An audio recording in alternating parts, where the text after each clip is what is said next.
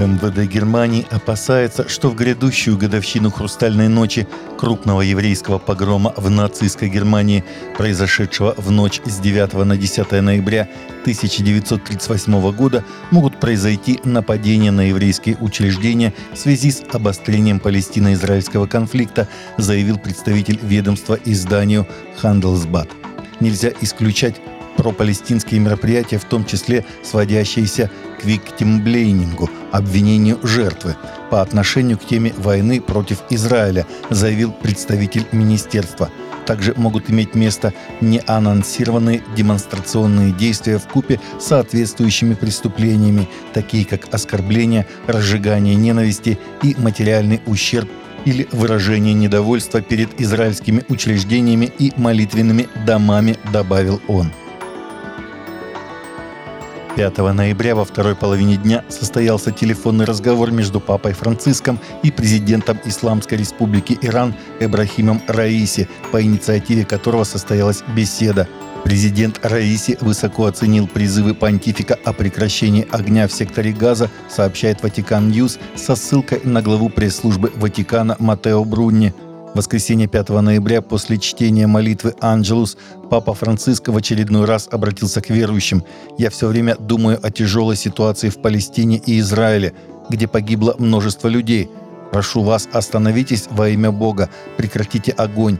Я надеюсь, что будут использованы все возможности, чтобы любой ценой избежать расширения конфликта, оказать помощь раненым и доставить помощь жителям Газы, где сложилась крайне тяжелая гуманитарная ситуация.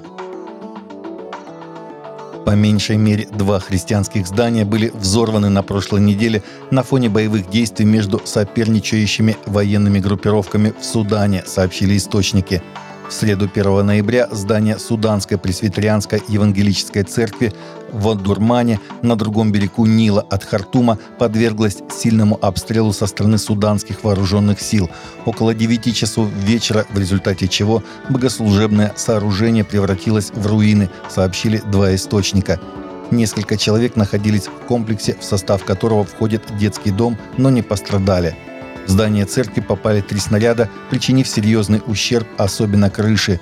Все внутри было уничтожено, включая Библии и сборники гимнов, сообщил один из источников. «Молитесь, чтобы в Судане наступил мир», сказал один из членов церкви, избежавший ранения.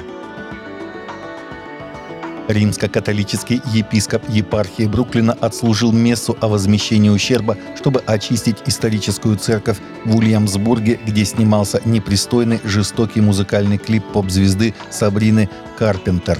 Епископ Роберт Бреннан также отстранил Джейми Гигантелла от должности административного надзора за приходом Богоматери Маунт Кармель Благовещение, говорится в заявлении епархии, полученном в Кристиан Пост – на видео, которое на понедельник набрало более 4,5 миллиона просмотров, с момента загрузки появляется полураздетая певица, окруженная гробами и танцующая перед алтарем, на котором стояла бутылка жидкости с надписью «РИП», кукла с надписью «Хорошие девочки попадают в рай» и книга под названием «Тампоны должны быть бесплатными».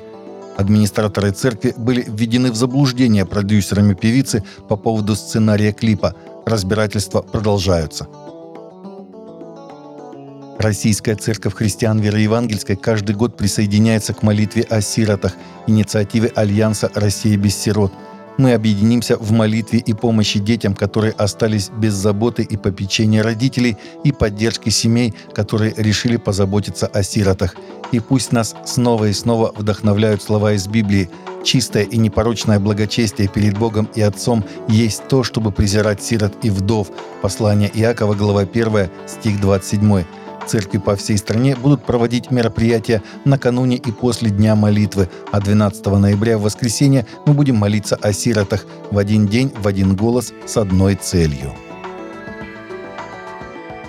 Таковы наши новости на сегодня. Новости взяты из открытых источников.